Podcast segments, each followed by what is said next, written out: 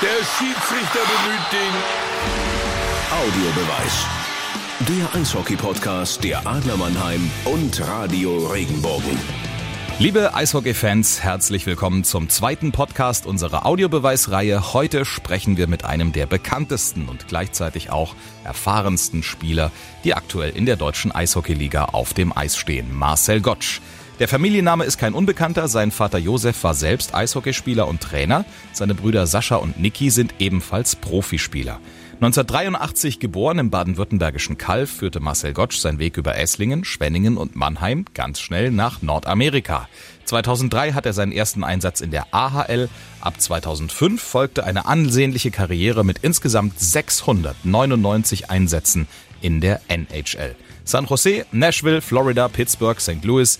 Überall hat er nicht nur Erinnerungen, sondern auch Freunde gesammelt. 2015 kam Marcel Gottsch nach Deutschland zurück. Seitdem steht er für die Adler in der DEL wieder auf dem Eis. Zu seinen größten Erfolgen gehört neben dem Meistertitel mit Mannheim vor allem auch die olympische Silbermedaille als Teamkapitän damals der deutschen Nationalmannschaft.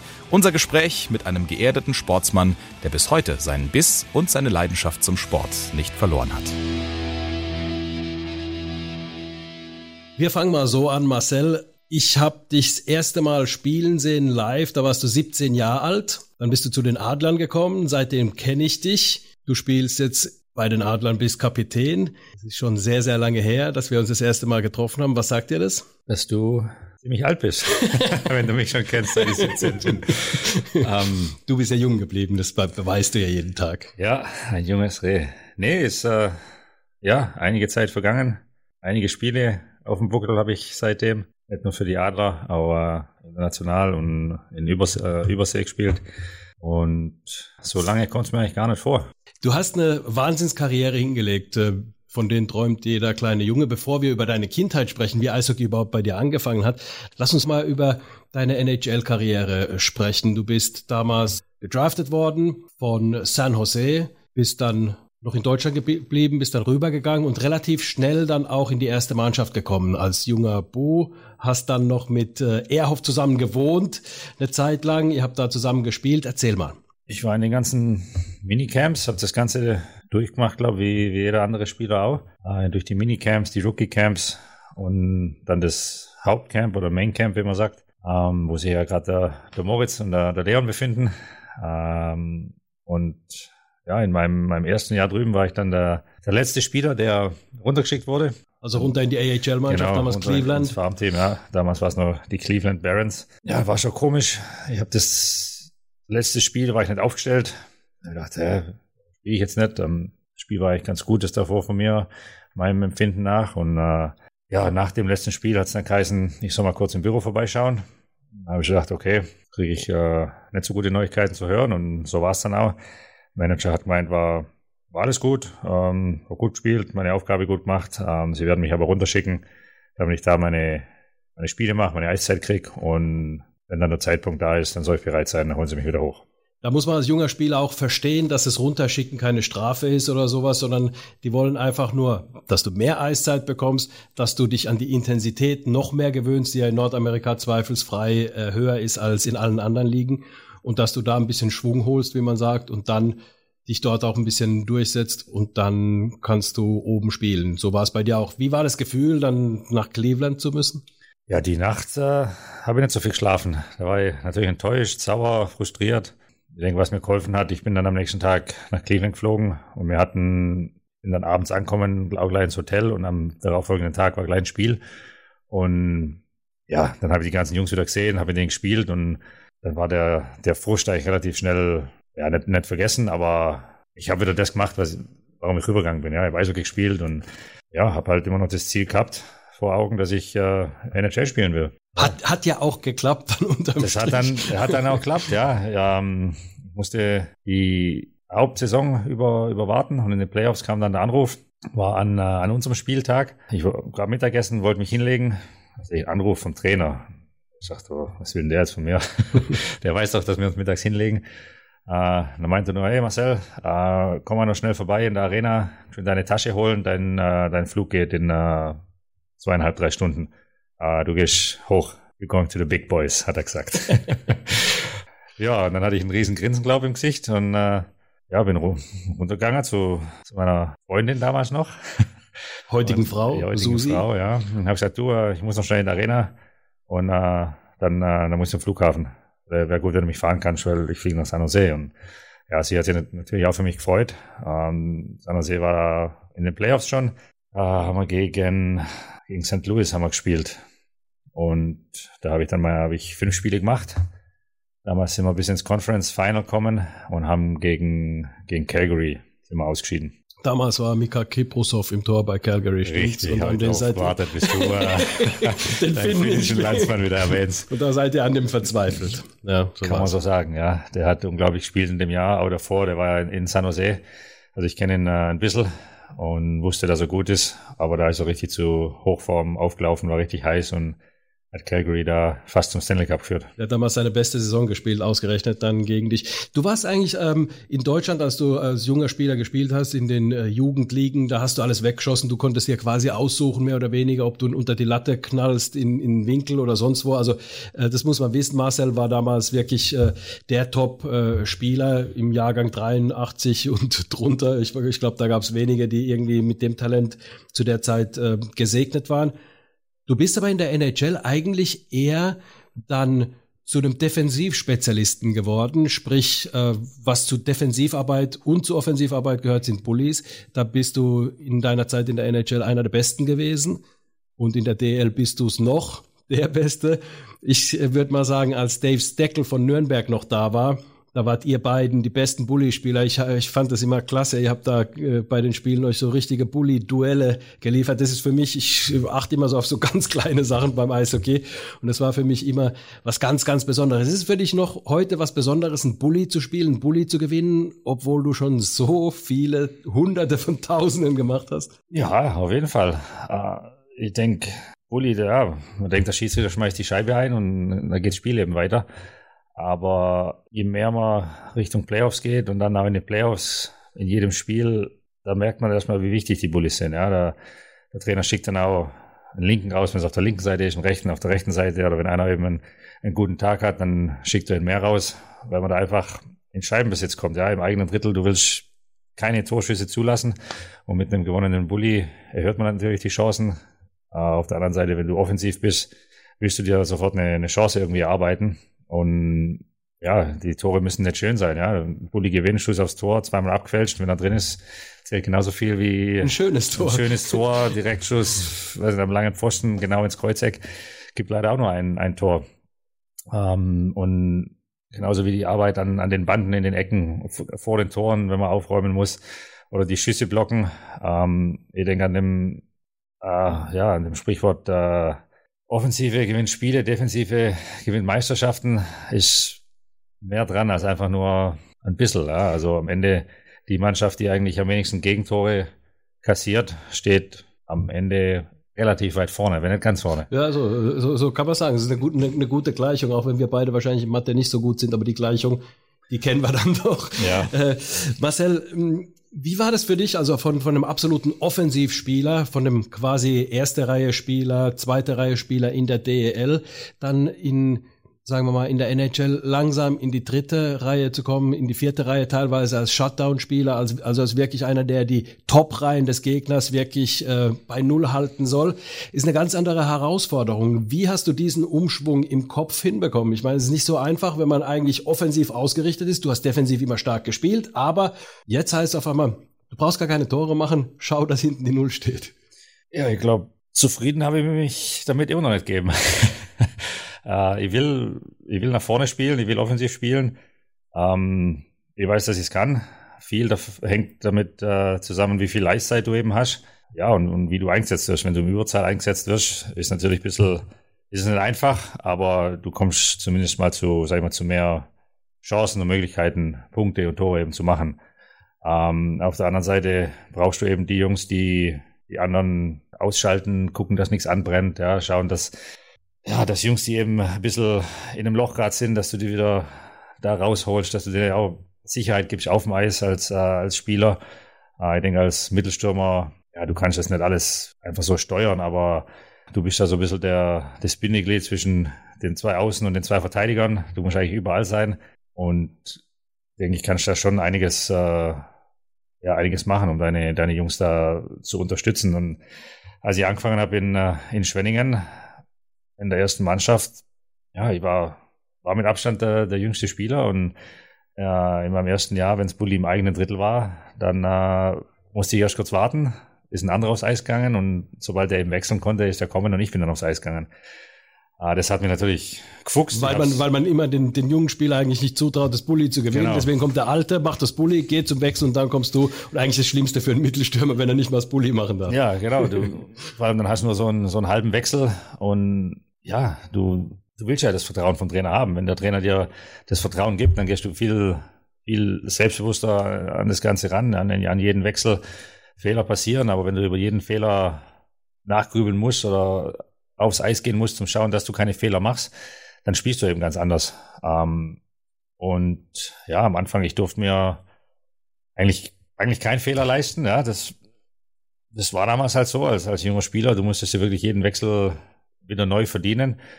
Ähm, jetzt mittlerweile ja, hat sich das Ganze ein bisschen geändert, aber das, das Spiel an sich ist offensiver, schneller, athletischer geworden, viel, viel technischer. Ähm, und die Jüngeren kommen, ja, meiner Meinung nach ein bisschen, bisschen früher, ein bisschen leichter zum Zug, denen wird ein bisschen mehr äh, Vertrauen geschenkt, ähm, was jetzt nicht unbedingt schlecht sein soll. Äh, die Jungs, die, die da hochkommen, die haben schon, oder ja, haben Talent, die wissen, wissen, was sie können. Ähm, trotzdem denke ich, dass die Mannschaften, die eben defensiv solide spielen, äh, die Mehrheit der Spiele auch für sich entscheiden kann. Und du warst äh, auch immer sehr, sehr, obwohl du offensive Parts gespielt hast, äh, vor allem hier in Deutschland und äh, am Anfang auch in der AHL, äh, als du dort gespielt hast, äh, du warst immer so verantwortungsbewusst, dass du hinten genauso mit Herz gespielt hast wie vorne und wahrscheinlich äh, haben die Trainer dich deswegen dann auch weiter nach hinten äh, in die Reihen, wo du einfach mehr äh, verteidigen musstest, äh, gesteckt, weil du so mannschaftsdienlich warst. Ist das vielleicht der, der Punkt? Ja, bestimmt auch ein, ein Mitgrund, ähm, dass ich, ja, ich denke, ich sag mal, du wirst nachher bestimmte Anzahl von Spielen oder Jahren in, in einer Liga in so eine Schublade reinsteckt, sage ich jetzt mal. Ja, okay, der ist, der ist offensiv, der kann gut schießen, das ist einer, der, der checkt, der rauscht vorne und hinten rein. Ähm, das ist ein Spielmacher und der, der eine, der, der kann da und da eingesetzt werden. Und man sagt immer, das ist wertvoll für die Mannschaft, aber wenn man weiß, man oder man will offensiv spielen oder, oder auch andersrum, einer, der sagt, er fühlt sich viel komfortabler in der Defensive und wird aber in eine offensive Rolle gesteckt, das ist auch so eine, eine Umstellung. Ja, das, äh, da kann man dann einfach nur einen, einen Schalter umlegen. Und als ich dann rübergegangen bin in die, in die Staaten im, im Farmteam in der AHL, da hatte ich eine, eine offensive Rolle. Ich glaube, im, im Jahr habe ich dann auch, oder was im zweiten Jahr, da bin ich auch an die 50-Punkte-Grenze äh, Marke habe ich da knackt, ähm, was jetzt auch nicht so, so schlecht war. Das war ja, das war ja fast so ein, ein Punkt pro Spiel oder 0,8 äh, Punkte pro Spiel ungefähr hast du damals gehabt, so ein Schnitt ungefähr. Ne? Ja, das könnte rechnerisch hinkommen. Wir haben es ja schon gesagt, wir sind da nicht so gut, aber also mal so über den Daumen gefallen. ähm, ja, und dann, äh, dann kam ich hoch nach San Jose und ja, dann war eben, ich weiß nicht, ich habe mich wahrscheinlich als Spielertyp gesehen, wie ich weiß nicht, Mike Ritchie war damals so ein, der war in der dritten, aber auch so in der zweiten Reihe, der konnte auch so überall spielen. Und so wurde ich dann auch in, in San Jose äh, eingesetzt. Wie, wie ähm, ist es, wenn man als Rookie dann spielt? Da gibt es auch dieses berüchtigte Rookie-Dinner wo die Rookies, die jungen Spieler tatsächlich ein Dinner bezahlen müssen für die Veteranspieler oder für die ganze Mannschaft und die Veteranspieler sich dann gerne auch eine Flasche Champagner bestellen und äh, wenn ein Rookie dann, sagen wir mal, ein bisschen äh, guckt, so, oh, was bestellt der, dann bestellt er gerade noch eine. Wie war es bei dir? Äh, ja, das hast du ganz gut beschrieben. Äh, da, man geht meistens also Abendessen und äh, ja, ich sag mal, da geht man nicht irgendwo zu einer, zu einer Frittenbude, sondern zu einem etwas feineren äh, Restaurant und ja, bestellt eben das, was, was einem schmeckt. Und äh, die Jungs. Ganz oben auf der Karte. Die, die ja, oder die gehen nach, ja, nach der Preisliste. ähm, Ja, ich hatte vielleicht ein bisschen, oder war zum richtigen Zeitpunkt dort. Wir hatten acht Rookies. Ähm, dann wurde das unser, uns acht aufteilt. Andere Mannschaften da, ja, wenn du Pech hast, nur bis alleine oder nur zu zweit. Äh, ja, die Rechnung ist immer. Also 10.000 wird es auf alle Fälle, oder? Insgesamt meine ich. Ja, ja, locker sagen. okay, geteilt durch acht, das geht ja sogar noch. Das geht ja sogar noch. Ja, wer war der beste Spieler, mit dem du zusammengespielt hast in äh, der NHL? Ja, ich denke, Crosby muss man auf jeden Fall dazu zählen. Der, der weiß schon, was er macht mit dem schwarzen Ding da auf dem Eis. Ähm, ist aber auch nicht ohne Grund da, wo er jetzt steht. Also, wenn der trainiert, der, der trainiert schon richtig. Ja, der, der gibt da immer Gas und egal ob das die erste Schussübung ist oder was für die Torhüter oder sein Spezialgebiet im, im Powerplay. Ähm, die Pässe sitzen, die Schüsse, der schießt richtig, ja, der schmeißt das Ding nicht nur aufs Tor, sondern der, der will auch jedes Mal sein Tor schießen. Darum macht er die auch immer in, in, in der Liga. Und ja, eins gegen eins, den von der Scheibe zu trennen, ist schwieriger als dich. Ah, er kommt nah hin auf jeden Fall. Was für ein Typ ist er? Also ich meine, der ist ja Kapitän. Kapitän hat auch die Rolle, so ein bisschen die Mannschaft zusammenzuhalten. Du hast mir mal erzählt, dass wenn ihr mit Pittsburgh irgendwo hingegangen seid, dass auch mal der Hintereingang genommen worden äh, ist äh, für zumindest Crosby oder für ein paar Spieler, äh, weil da vorne so viel los war vor, vor dem Hotel, dass man den einfach irgendwie ins Hotel reinschmuggeln musste. Kann man in so einer Rolle überhaupt, sagen wir mal, des Kapitänsamt so ausführen, dass man mit den Jungs ein bisschen ja, abends mal weggeht oder irgendwas organisiert oder irgendwie so? Ja, klar, wir hatten schon mal einen Abend, wo wir mit der Mannschaft zusammen essen gegangen sind oder wenn wir auswärts waren. Äh, du kannst nicht jeden Tag im, im Hotel essen. Aber ihn kennt man eben, ja. Um ihn ist ein Riesenhype, egal. Es ist daheim beim Training in, in Pittsburgh. Da sind 35 Journalisten und 36 davon warten nach dem Training bei ihm vor dem Platz. ähm, da haben wir wieder die Mathe-Schwäche. ja, ich habe den Fehler mal gemacht und bin fünf Minuten vor ihm vom Eis gegangen. Ich bin nicht mal zu meinem Platz gekommen. Ähm, ich saß zwei Plätze links von ihm, aber da waren so viele Reporter. Ich muss mir sagen, Entschuldigung, darf ich kurz äh, mich umziehen? Ich bin auch weg, bevor der, ich, ich bin bevor Spieler, das wieder ich kommt. Spieler. Ich beeile mich, dass ihr, dass ihr wieder eure Plätze da kriegt. Da muss man vielleicht auch wissen, dass in der NHL die Reporter ja ähm, zu bestimmten Zeiten in die Kabine kommen ja. und auch richtig sich dann um den Platz stellen, wo sich andere umziehen und so weiter. Ja, das nach, nach Locker, den Locker. Trainingseinheiten und nach den Spielen das ist so ein Zeitfenster, wo die, wo die rein dürfen. Und ja, oder wir kommen auswärts nachts um zwei ans Hotel. Da warten halt nicht drei oder vier Fans, die ein Autogramm wollen. Da warten wirklich 40, 50, 60 Leute. Und äh, sobald die Bustüre aufgeht, dann hörst du nur Sit, Sit, Sit. Wie geht der damit um? Der kann ja nicht die ganze Zeit Autogramm, das, das geht Nein, ja nicht. Der, Das klar kann er nicht jeden Autogrammwunsch erfüllen. Ähm, ich denke, er ist es aber auch damit ein bisschen groß geworden. Ähm, er war schon als junger Kerle äh, ja, ein Riesentalent, herausragend gespielt und hatte in Kanada da ein bisschen mehr Aufmerksamkeit als, sag ich mal, ein junger Eishockeyspieler in, in Deutschland. Aber der ist, also, der ist ganz ein ganz normaler Mann, äh, junger Kerl damals gewesen und äh, ja, muss klar das ein oder andere Interview mehr führen, ähm, aber er nimmt sich da auch die Zeit dafür. Er macht trotzdem seine Schläger, die er vor fürs Spiel braucht, hat er, da braucht er auch seine Zeit dafür. Er hat viele Autogramme, die er schreiben muss für, für extra für Stiftungen, für so Charity-Events. Ähm, die Fanmail, die er kriegt, das sind keine 10 oder 20 im Monat, das sind, ich weiß nicht, das ist ein, zwei Kartons sind nur Sidney Crosby äh, Fanbriefe gewesen. Ähm, und irgendwo findet er doch die Zeit, das alles zu erledigen. Und ich meine, als, als Kapitän, ich denke, jeder, jeder respektiert ihn für, für das, was er macht auf dem Eis. Und er ist jetzt keiner, der ja große Reden schwingt. Ich denke, er, er sagt was, wenn wenn es gesagt werden muss. Er spricht, hat Dinge angesprochen, aber wenn einer allein macht sowas nicht. Du hast ja mehrere Führungsspieler in der Mannschaft. Ja, das ist nicht, dass ein Spieler da immer alles unbedingt entscheiden muss und, und einer steht immer vorne und sagt oder erzählt irgendwas. Das ist absolut nicht so. Ähm, das ist bei uns auch nicht anders. Da sind einige Spieler, die Erfahrung haben, auch schon als Assistenten oder Selbstkapitäne gewesen, die wissen auch, um was es geht. Und, und wenn die weiß nicht, fühlen, okay, irgendwas, irgendwas fehlt oder irgendwas müssen wir ansprechen, dann können die das genauso ansprechen. Also es ist nicht so, dass da immer nur einer den brauchst, machen muss. Und du brauchst nicht unbedingt den Buchstaben auf dem auf der Brust, auf dem Trikot. Äh, letztes zu Sidney Crosby, ist er auf dem Boden geblieben? Tatsächlich auch, ist er so ein, so ein Typ innerhalb der Mannschaft auch, der ganz normal wie alle anderen sich dort bewegt oder äh, Ja, ja, das Ich meine, um ihn ist halt ein, ein, ein Riesenhype, ja, aber er ist auch nicht der, der einzige Spieler. Da hat's in jeder Mannschaft hat's ein, einige, die, die die Erfahrung genauso machen. Ähm, der eine kann besser damit umgehen, der andere nicht, der muss da noch ein bisschen reinwachsen vielleicht, aber ich denke, er, er hat die, die Erfahrung und, und weiß, was, was das Ganze dann auch, auch mit sich bringt und wie er sich zu verhalten hat. Jetzt ist in Deutschland natürlich, äh, sagen wir mal, Fußball über allem. Die erste Liga, zweite Liga, dritte Liga, dann kommt Eishockey.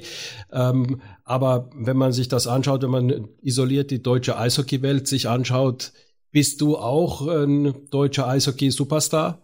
Das musst du einfach akzeptieren, jetzt auch mit deinen, mit deinen 36 Jahren inzwischen. Ich sage dein ähm, Alter nur mit dazu, weil ähm, jeder nachlesen kann. Wie alt ist er denn, der Gott? Du bist äh, äh, auch einer der deutschen Superstars. Du hast äh, wirklich im Eishockey einiges jetzt erreicht, hast lang gebraucht, bis du, bis du, bis du tatsächlich irgendwie was Zählbares hattest im Herrenbereich. Äh, das war aber dann direkt die erste Medaille, die du geholt hast, war die silberne bei den Olympischen Spielen. Das als Kapitän auch noch. Und dann die deutsche Meisterschaft mit den Adlern ein Jahr später. Wie sehr ist dir ein Stein vom Herzen gefallen, einfach zu sagen, Mensch, jetzt habe ich tatsächlich auch meine tolle Karriere mit was gekrönt, was ich mir an die Wand hängen kann? Ja, da ist mir schon ein großer Stein vom Herzen gefallen. Ähm, das war schon ein ja, befreiendes Gefühl, als, äh, als wir das Spiel dann äh, gewonnen hatten in der, in der Verlängerung. Es ist ja doch nochmal spannender geworden, als wir uns das gedacht haben. Nach der 4-1-Führung war es. Ja, ich meine, jedes, jede Saison gehst du, gehst du in die Saison und, und willst natürlich gewinnen. Das war damals, als ich in Mannheim war, bevor ich rüber bin, nicht anders. Da hat es zur Vizemeisterschaft äh, ja, gereicht, haben wir gegen, gegen Köln im Finale verloren. In ähm, Köln war es noch die letzte Niederlage, oder? Nee? Ich glaube, es war in Mannheim. Ja, ich war dabei, aber ich habe es vergessen. Ja, ähm, dann sind wir aber, ich glaube, das Jahr drauf, haben das gleiche DEB-Pokal-Sieger geworden. Ja. Den haben wir gewonnen. Ähm, der hatte leider damals nicht so einen Stellenwert. Ja, ne? also das war so ein bisschen äh, wie so ein Turniersieg in der in der Preseason. Ja, genau, das war so ein Stellenwert hatte es damals. Äh, aber trotzdem haben wir es gewonnen. Ähm, ja. Dann mit San Jose, denke ich, hatten wir eigentlich immer eine Mannschaft, die so ein bisschen unterm Radar geflogen ist. Mit einigen Superstars auch, aber nie so richtig da dann. Ja, also in San Jose, da für mich war ganz klar der, der Patrick Marlowe war da der Spieler, der, ich fand ihn immer überragend. Ja. Der war so schnell, der hatte einen super Schuss. Ich fand ihn, er war ein, ein super Typ, super Kerle. Ja, war auch eher ein, ein ruhigerer, aber hat immer versucht, seine Arbeit zu machen. Ja, und ich denke, das ist am Ende das auch was zählt. Ähm, Klappt jedes Mal ganz bestimmt nicht, aber ich denke, das ist auch so ein Spieler, der die Mannschaft oder die Mitspieler mitziehen kann, einfach wie er spielt, wie er seine Arbeit macht, wie er trainiert, wie er sich vorbereitet. Und ich denke, die, wenn man Taten sprechen lässt, ist es viel besser, wie wenn man nur große Reden schwingt oder die richtigen Sachen sagt, die ja richtig sind, aber das Machen, das Zeigen, das Wollen, denke ich, macht da, macht dann eigentlich den, den Unterschied aus. Und ihr habt als Mannschaft das auch gezeigt, dass ihr das wollt. Ähm, ja. In, Adlern, in der letzten Saison. Das, das auch. Und in, in San Jose, da waren wir, ich glaube, da haben wir bis Januar kein Spiel daheim verloren. Und standen echt gut da in der Tabelle. Und in den Playoffs, da haben wir es irgendwie nie auf die Reihe gekriegt. Da wurde mir dann, glaube so äh, bewusst, dass die Playoffs, das ist doch nochmal äh, einfach eine andere es ist wie eine andere Liga, ja, mhm. eigene Regeln und nur weil du die Vorrunde der Hauptsaison als erster abschließt oder wie letztes Jahr Tampa, meilenweit voraus und 0-4 in den Playoffs ausgeschieden. Oder St. Louis, die dann in den äh, Playoffs überhaupt dann erst richtig ja. oder kurz vorher ins Rollen gekommen sind und dann und da alles niedergeschossen haben und dann den Pokal hochgehalten Die waren haben. im November noch letzte, letzte Liga. Schlechteste Mannschaft genau. der Liga. Und zack, hat dann am Ende hat's doch gereicht. Also ja. viele Wege führen dahin. Äh, also du äh, kannst dich Olympia-Silbermedaillengewinner, Kapitän der Silbermannschaft. Das wird man, da wird man irgendwann werdet ihr zusammenkommen, so bei der 25-Jahresfeier des Events und so weiter. Also da äh, sind ihr zumindest mal äh, Abendessen mit den alten Mannschaftskameraden äh, sicher. Ähm, es war mit Sicherheit auch eine ganz besondere Geschichte, die Meisterschaft eine ganz besondere äh, Geschichte. Aber für dich, was mir aufgefallen ist, nochmal das Finale gegen München. Aus dem Grund fand ich es was Besonderes und deswegen würde ich gerne wissen, wie du es selbst empfunden hast. Du hast, glaube ich, dein bestes Spiel gemacht für die Adler seit langer, langer Zeit. Ich fand, du warst der beste Spieler auf dem Eis in dem Moment. Hast auch den, äh, den Larkin-Schuss vorbereitet, diesen Siegtreffer. Du kamst aus einer langen Verletzungsmisere und wurdest immer fitter, immer fitter und jetzt sieht man in der Saison, dass du wirklich da bist, wo du, wo du äh, leistungsmäßig einfach hinkommst. Natürlich hat man alte Knochen, aber aber dass man einfach einfach wieder wieder fit ist, dass man der Alte ist. Und wie sehr hat dich diese Leistung dann auch irgendwie ähm, selbst, sagen wir mal, beeindruckt, die du da abrufen konntest? Ja, also sagen wir mal so, die Zeit, seit ich zurück bin aus den Staaten, lief nicht so, wie ich mir das vorgestellt hatte war nicht nur eine große Verletzung, es waren gleich drei. Das war ja, war ja, da hat man gehört, der Gott hat sich verletzt und dann, ah, es wird schon nicht so schlimm sein und dann auf einmal oh, vier Monate draußen. Da, da hat ja, da hast ja ganz Mannheim sich an die Stirn schlagen hören. Da hast du immer so ein gehört. ganz Mannheim hat sich an die Stirn geschlagen und gesagt, es gibt's doch nicht. Es ja, ich wollte es auch nicht wahrhaben. Ich krieg den Schuss ab und klar hat's wehtan. Ähm, aber im Spiel kriegt man ab und zu mal einen Schuss ab, ja. Und äh, ja, gut, das muss ich nur rauslaufen und habe versucht weiterzuspielen, aber ich konnte keinen Schritt mehr machen und habe es nur ein bisschen probiert. Nichts gesagt zum, zum Physio. Da muss man auch noch dazu sagen, nach dem Spiel haben wir uns noch gesehen, haben uns kurz unterhalten und du hast nichts gesagt, bist auch nicht humpelnd weg, sondern bist einfach weitergelaufen. Nee, ich habe versucht, die Zähne zusammenzubeißen. Ich habe geschwitzt in meinen, meinen Klamotten auf dem Weg raus zum Auto ähm, und habe gedacht, okay, das angeschwollen. Ich habe gemerkt, wie es alles reinläuft und dicker wird.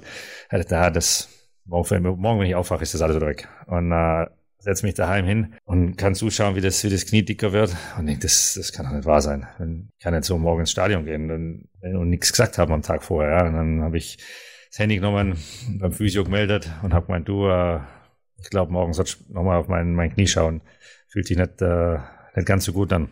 Ja, und dann, als er mich morgen am nächsten Morgen gesehen hat, wie ich reingelaufen oder auf dem anderen Bein reingeküpft bin, dann hat er gleich das Handy in die Hand genommen und hat beim Arzt angerufen.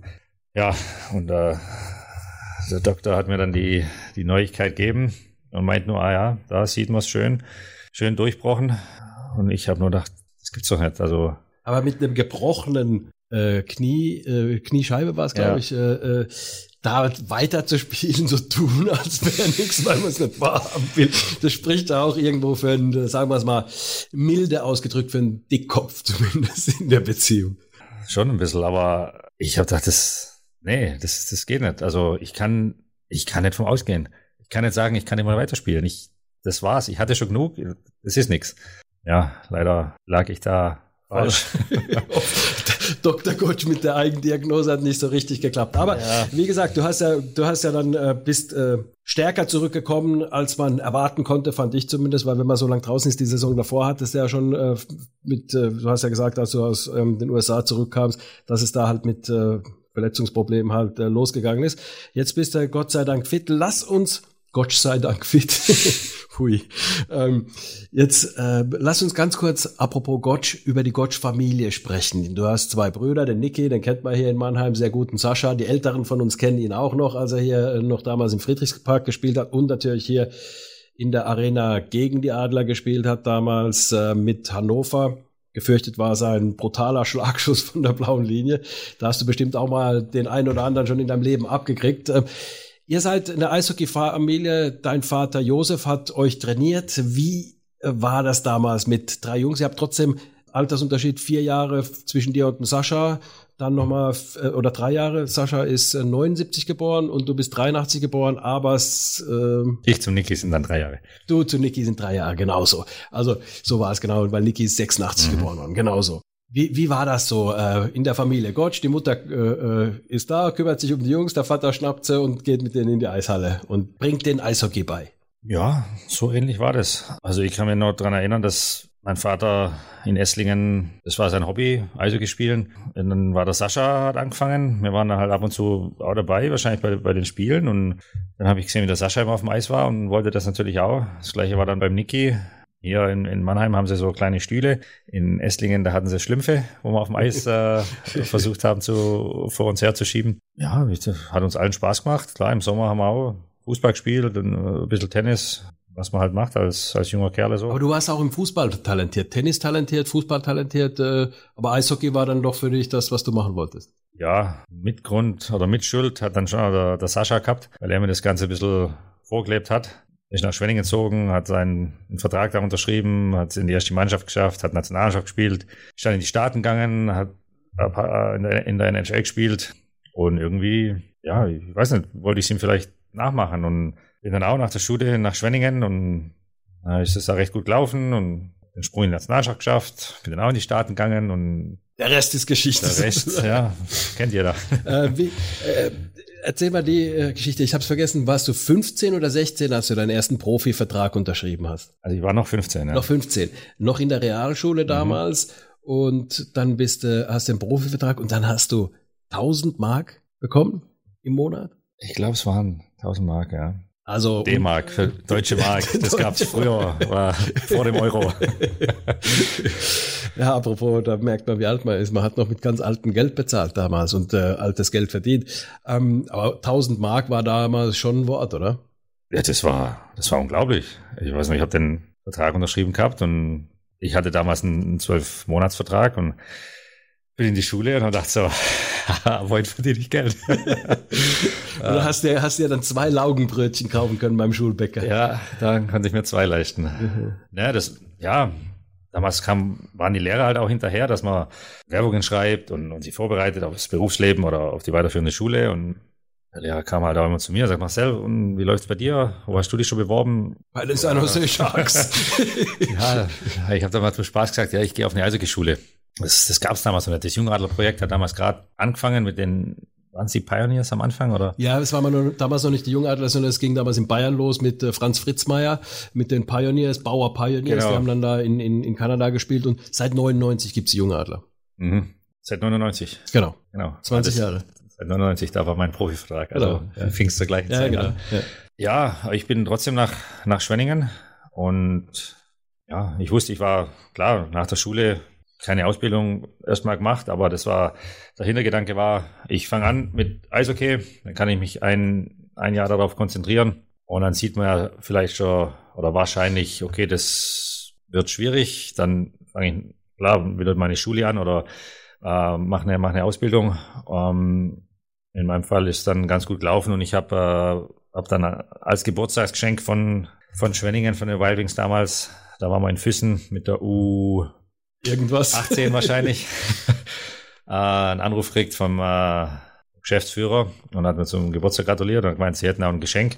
Wenn ich möchte, es wäre anstatt der Förderlizenz, würden sie es umwandeln, umwandeln wollen in einen Profivertrag. Habe ich dann natürlich dankend angenommen und äh, das war aber dein Geschenk an die eigentlich, Geschenk an dich. ja, das hast, hast jetzt viel gesagt. ähm, ja, und so, so ging das Ganze los bei mir. Woher nimmst du deine Bodenhaftung? Ich meine, du hast gut Geld verdient, sagen wir es mal so, mit, mit dem Eishockey, hast einen Riesenstatus im deutschen Eishockey, wenn man das so äh, sagen will. Du bist aber irgendwie trotzdem noch der bescheidene Junge aus, äh, aus Kalf geblieben irgendwo. Äh, wie, was hat dich da auf dem Boden gehalten? Was sind die Faktoren, dass du einfach, einfach die gute Erziehung von zu Hause oder was war's? Ich ich weiß nicht, ich, das ist irgendwie eine, schwierige Frage. Ähm, Weil du dich selbst irgendwie beschreiben musst. Ne? Das ja, das mache ich Okay, dann, so dann, dann, dann sage ich sage ich mal so. Also äh, es gibt wirklich äh, im Eishockey viele viele Leute, die echt, äh, sagen wir mal, bescheiden geblieben sind und wirklich auch irgendwo äh, das auch vorleben. Ich muss eine kleine Geschichte äh, erzählen, die die ich ausmacht und die ich äh, unglaublich äh, beeindruckend fand. Du erinnerst dich bestimmt, als ich dich mal angerufen habe, das war im Sommer, da ging es darum, ja. um eine Stammzellenspende für ein Mädchen die brauchte unbedingt eine äh, Stammzellenspender. Ich habe dich angerufen und du so, ah, ich bin gerade noch irgendwo äh, unterwegs. Ihr wart, glaube ich, mit der Familie noch im Urlaub. Aber morgen bin ich da. Ich komme dann sofort, lass uns treffen. Und zwar, es ging darum, so einen Aufruf zu starten. Und du hast damals sofort dann irgendwie dich reingedacht, wie du am besten, wie wir uns am besten treffen können. Und hast dann so einen Aufruf gemacht damals, es wurde dann äh, per Video aufgezeichnet, hier irgendwo in der dunklen Ecke in der Arena, Hauptsache schnell irgendwie äh, helfen können. Und es war nur ein Anruf von mir und du hast es äh, klar gemacht und hast, hast da ähm, dann wirklich geholfen. Und das Schöne an der Sache ist, dass dem Mädchen tatsächlich geholfen wurde. Ob es jetzt der Aufruf war, ob man deswegen jetzt den äh, Spender gefunden hat, das weiß man natürlich nicht, kann man nicht nachvollziehen. Aber das hat mich sehr beeindruckt, wie du dich da sofort in diese Sache reingekniet hast, obwohl du eigentlich keine Zeit hattest. Das war für mich eine Riesennummer, muss ich sagen. Ja, ich denke, keine Zeit, klar. Man hat immer, irgendwas hat man immer zu tun. Ähm, ich denke, das hat mich die Fahrt hierher in, in die Arena kostet und dann, ich weiß nicht, wie lange hat es gedauert? Wir haben zehn Minuten, Minuten haben wir braucht. Ja. Du hast lange du erklärt. und du hast den Text schnell, schnell Text übrigens sagen natürlich können. gleich sagen können. die drei Worte. Nein, ich denke, wenn man da anderen Leuten damit helfen kann, das ist ja was Wertvolles, ja. Und ich wollte wollt meinen Teil dazu beitragen und für mich ist es ein relativ kleiner Aufwand. Ich meine, du hast deine, hast ja genauso gemacht, ja. Du hast Telefon in die Hand genommen, hast versucht, äh, Leute anzurufen, dann äh, hast meine Nummer gewählt und das hat dann, hat dann funktioniert. Du hast auch, musstest auch extra herfahren, hast dein Equipment mitbringen müssen, aufbauen. Wenn, wenn jeder ein bisschen zusammen hilft, egal. Für uns Eishockeyspieler ist das auf dem Eis, wir müssen uns helfen, aber wenn ich jemand anders durch ein paar Worte ja, wirklich was Gutes tun kann, ähm, versucht man das natürlich auch. Dann gibt's noch eine Geschichte, die mich auch beeindruckt hat, und zwar da habe ich auch wieder angerufen. Und zwar, da ging es um Lena aus Freiburg. Die hatte einen Hirntumor und äh, die war hier bei den Adlern mal bei einem Spiel gewesen, hat Spieler getroffen und so weiter. Und ähm, auch dein Bruder Niki, da gibt es sogar noch ein Bild mit ihr. Dann gab es dieses Projekt Lenas letzte Reise praktisch. Es war klar, sie wird sterben und sie wollte noch unbedingt in die USA. Dann äh, hat ihre Mutter mich angerufen aus Freiburg. Also wir haben ja das damals mit den Adlern zusammen organisiert, dass sie da zu einem Spiel kamen, mit ihrer Familie Spieler getroffen hat und so weiter. VIP-Versorgung und alles. War ein toller Tag und dann rief mich die Mutter an. Ich hatte ihr dann die Nummer gegeben, meine Nummer gegeben, damit sie mich anrufen kann, wenn mal irgendwie was ist. Und dann äh, rief sie an, also dass es mit Lena eben zu Ende geht und sie noch unbedingt in die USA wollte, ein NHL-Spiel sehen. Mhm. Da habe ich den Marcel angerufen, wie, wie so meine Art ist. Sofort, das war dann in Florida, du hast in Florida angerufen, hast Karten organisiert, dann ist sie dort in der Arena, ist dann das Maskottchen gekommen, hat dir ein äh, Trikot überreicht, du hattest noch Kontakte damals äh, nach Florida, hast äh, mitgeholfen, dass wirklich Lena kurz vor ihrem Tod äh, nochmal ein ganz tolles Erlebnis hatte. Mit 16 Jahren ist sie leider gestorben und das war auch noch was, wo ich sagen muss, also das müssen die Leute wissen, was für ein Kerl du bist, dass du da auch geholfen hast und ähm, dein Bestes getan hast. Das ist mir ähm, Bedürfnis, dass die Menschen das auch wissen, dass die Adlerfans wissen oder Fans, die anderen Vereinen irgendwie nachhängen, dass du wirklich äh, so ein Typ bist, äh, wie du auch äh, rüberkommst, immer in Interviews und so weiter, sehr, sehr authentisch und einer, der wirklich auch schon viel Gutes getan hat. Also das wollte ich unbedingt in diesen Podcast auch noch mit einbauen, weil das nicht selbstverständlich ist. Ja, danke.